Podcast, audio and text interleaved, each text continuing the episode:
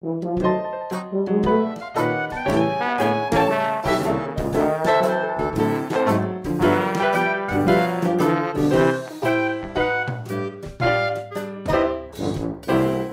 大家好，欢迎收听明知故问 Nonsense，带你用十五分钟从乍听明知故问的日常事物，揭开背后的历史语言冷知识。哦，那已经做到第二集了，其实都已经第二集了，我还是会有点紧张哎，因为就会回过头想说，天哪，第一集到底有没有讲好，内容有没有讲对，然后说会不会讲的太快，有点点难吸收。呃，会吗？如果会的话，一定要告诉我，怎么告诉我呢？去 IG 搜寻明知故问就可以找到我啊，可以在底下留言。那上一集呢，已经有跟大家解释过了打抛肉的历史，因为想说从打抛肉可以讲到那么多奇怪的冷知识，对我觉得这就是我们这个明知故问的精神啦，要从一个很细微的点去发挥，这种借题发挥的感觉，就要讲到一大堆你不知道为什么会有关系的东西，你就想说，天啊，这个人到底在扯什么？对，可是有些事情就是可以扯很远。那这一集呢，一样会延续上一集，也就是同样是在第一季这六集里面的内容，我们都会从一个食物去出发，来跟大家讲一下这个食物它背后有什么样奇怪的历史冷知识。那今天呢，我们要讲到另外一个在台湾也很常见的食物。你想说台湾常见的食物那么多，到底有什么好讲的？对，因为台湾其实在经历过了日本统治啊，或者说接下来有各种不同的时代，然后甚至是过去荷兰人和西班牙殖民时期呢，其实都带给台湾呢很多不同的食物的这种名词，然后一层一层叠在台湾的语言。但我们从来没有发现这一点，因为其实日常生活用的太自然了。可是其实你回去翻的话，就会发现说，其实这个地方真的很特别。到底为什么说我们的语言会那么多元呢？其实这是源自于我们丰富的历史。我们今天讲到呢，就是另外一个你在夜市吃得到，或者说你在火锅里面也吃得到的东西。没错，就是甜不辣。甜甜甜不辣，就是我还记得我小时候都会很忘我的声音，想说哈这个东西它吃起来有时候是辣的，它那个蘸酱明明就辣的，而且不是甜，为什么要甜不辣？它是不是写反？它应该辣不甜，然后真的用辣不甜去把它叫了好一阵子。好吧，可能只有我这样做，大家应该都还是乖乖叫甜不辣，对吧？讲到甜不辣呢，其实他在台湾常常跟黑轮去搞混。o l e n 啊，有一种占南北的说法，就是说北部人都叫甜不辣，南部人就都叫 o l e n 你看到夜市里面啊，不知道大家有没有去逛过，有一摊叫做高雄 o l e n 好像更加强这种南北对比。不过其实我问了一些我南部的朋友，他们真的都叫 o l e n 呢，好像就都觉得说甜不辣是台北人在叫的。我自己是不觉得啊，因为其实从小 o l e n 跟甜不辣，它好像就是两种密不可分的东西，你根本就不会去管它说到底哪一个是哪一个，因为就就没有人在分呐。不过其实 o l e n 跟甜不辣在台湾呢，大部分都泛指说是鱼浆制品，或者说你看到那种关东煮的东西，好像觉得说哦，关东煮里面有那种我们所谓的甜不辣，就觉得说哦，他们两个应该都是一起的嘛，你吃甜不辣跟吃 o l e n 是同一种东西啊。但其实这在日文是完全两种不一样的东西吗？其实有学过一点点日文的话，应该都知道说甜不辣呢，其实就是直接从日文翻的嘛，从日文的 tempura 去翻过来的。那 o l e n 也是直接直翻的嘛，就是从日文的 o l e n 日文本来是 d 这个音，翻成台语后会变成 l 这个音，这一点点小小的转换。那这两种其实还蛮不一样的嘛。天妇罗 （tempura） 它是直接来讲说那种炸过的鱼浆制品啊、蔬菜啊，或甚至是蛋啊这样子的一种食物。那 o l e n 呢，其实就是所谓的关东煮啦。你真的讲关东煮的话，他们在日本反而没有那么常见，大部分都是以 o l e n 来称呼的。可你知道吗？台湾人看到这两种东西的时候，一定都想说啊，你关东煮里面就有甜不辣啊。可是其实台湾人所谓的甜不辣呢，它其实是一种叫做萨摩羊的东西，不是绵羊的羊，是养起来的那种羊，阿给炸物的意思。它其实是一种鱼浆所制成的 QQ 制品，又跟传统上日本所讲的天妇罗还蛮不一样的。所以台湾人就是把它全部都拉这会的感觉，好像说哦，关东煮里面有甜不辣，然后那个甜不辣，其实在日文又不是那种甜不辣，我天哪，搞到这边都乱掉了。不过我觉得大家也都习以为常嘛，因为点餐都可以互通啊，对吧？但如果我们今天要 focus 到甜不辣这个东西呢，它其实是有一个还蛮意想不到的例子哦。我觉得大家在看天妇罗，或者说它另外一个写法天妇罗。麦麸的夫的时候，常会想说，嗯，这不就是一个很日本的食物吗？然后东西看起来也还蛮东洋的吗？炸个虾子，炸个蔬菜，哦，很像一般日本的家常菜啊。不过这种东西，如果跟你讲说它在五百年前其实是不存在日本的话，你可能会觉得很惊讶，说天哪，所以这种东西其实本来不是日本的吗？没错，天妇罗呢，其实在以前的日本人眼中，它是一种异国食物哦。怎么会是异国食物啊？原因是因为天妇罗这个词汇来源啊，百分之百不是日文，其实是从葡萄牙文来的。那啊，什么什么什么？为什么什么葡萄牙人会变日本的天妇罗？其实这种例子还蛮常见的，例如说南瓜啊、金平糖啊、面包啊。其实大家都知道说面包它不是从日文来的嘛，它跟葡萄牙文的面包和西班牙文的面包几乎是同音的。这个我不知道之后有没有机会讲到，如果机会讲到的话，我就单独做一集好了。我们先回来天妇罗哈，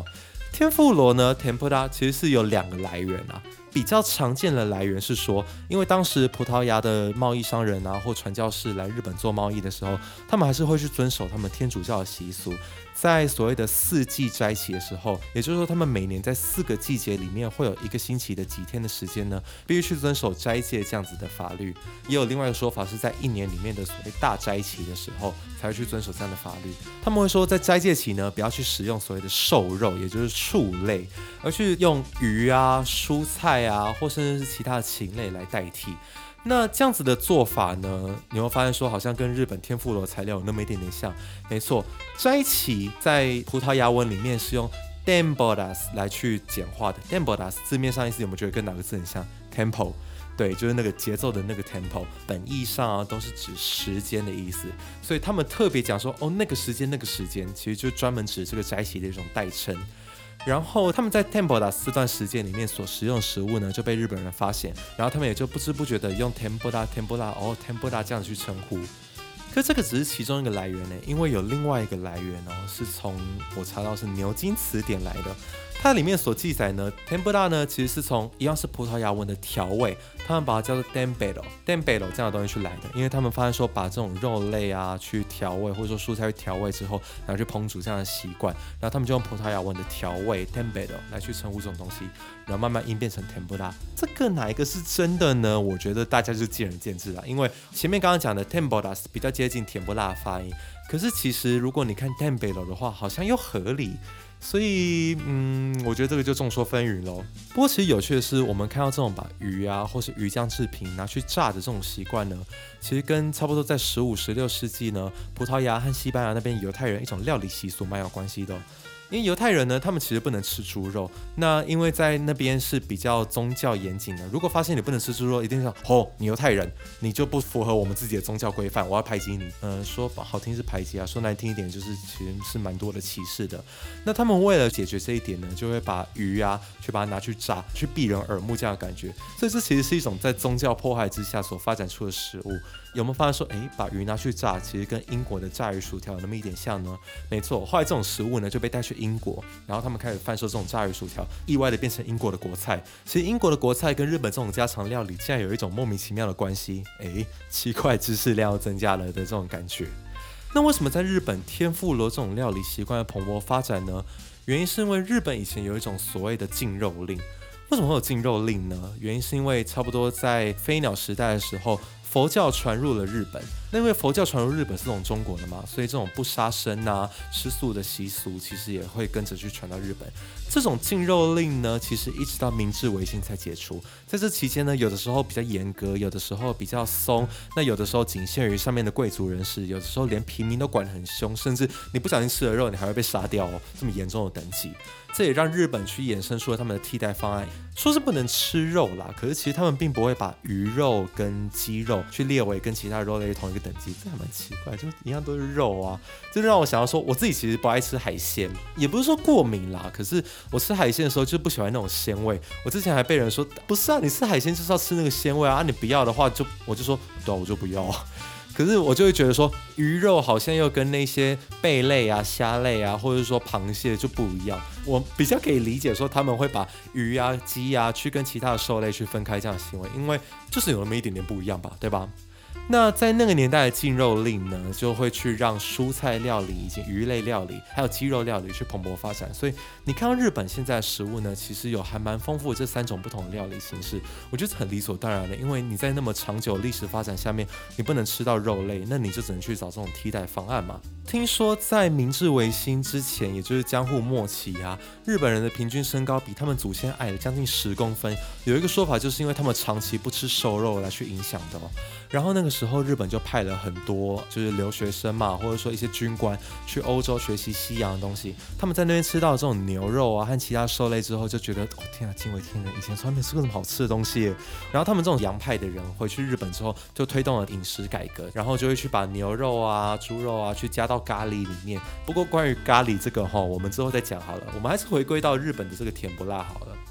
在那个年代呢，其实西方人刚来日本的时候，除了传教和做贸易之外，当然也带来了很多文化上面的往来嘛。日本人把他们这个族群叫南蛮，因为他们觉得说，哎，他们从南方来的，一定是南蛮。那这个说法其实还蛮歧视的。可是这个词其实也留在日本的一些饮食文化里哦，例如说，常会听到什么哦，南蛮鸡呀，南蛮风味的东西啊，它就这样子留存在日本的饮食文化里面，成为一个蛮重要的特点的。不过南蛮跟日本的接触呢，其实不只带来了天妇罗，不只带来基督教，也带来一个大家意想不到的东西，也就是枪炮。大家有没有读过那本很有名的人类学著作，叫做《枪炮、病菌与钢铁》？其实人在不同种族去接触的时候，不拖这三项东西去传播啦。他们把枪炮传入日本，这是一个什么样的故事啊？在日本的传说里面是说，有一艘上面有葡萄牙人的走私船，他们遇到了船难之后，不小心飘到了日本的种子岛。因为那个时候是战国时代嘛，所以你各个不同的所谓的藩主在接触的时候，都一定想说，我要怎么样去增进我这个地方的优势。他们就发现说，哎，船上两个葡萄牙人带着一种很奇怪的武器，那种武器是不是好像以前没有看过？我要怎么样去跟他买呢？他也是这样去买下来的，然后委托鹿儿岛那一带最厉害的铁匠来去大量的生产，结果一不小心这样生产下来，日本竟然成为了全世界火神枪生产数量最多的国家。我真的觉得其实这个国家很厉害，他们不管在做什么，都会一不小心把技能数点的太厉害的感觉。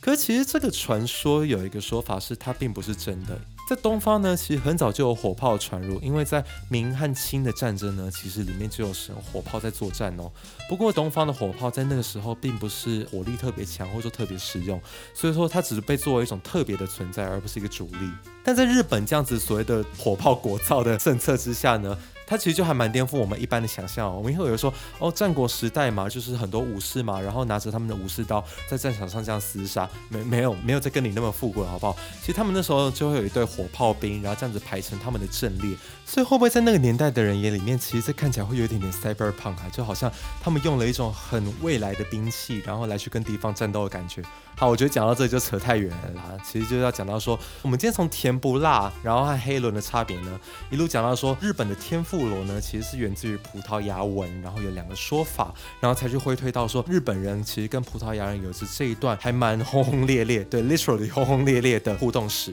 这样子的过程。所以如果你今天有一天去夜市啊，跟朋友买了甜不辣，你就可以跟他说，哎，甜不辣其实是从葡萄牙文的 tempolas 来的，然后他一定会跟你讲说，咱们公司。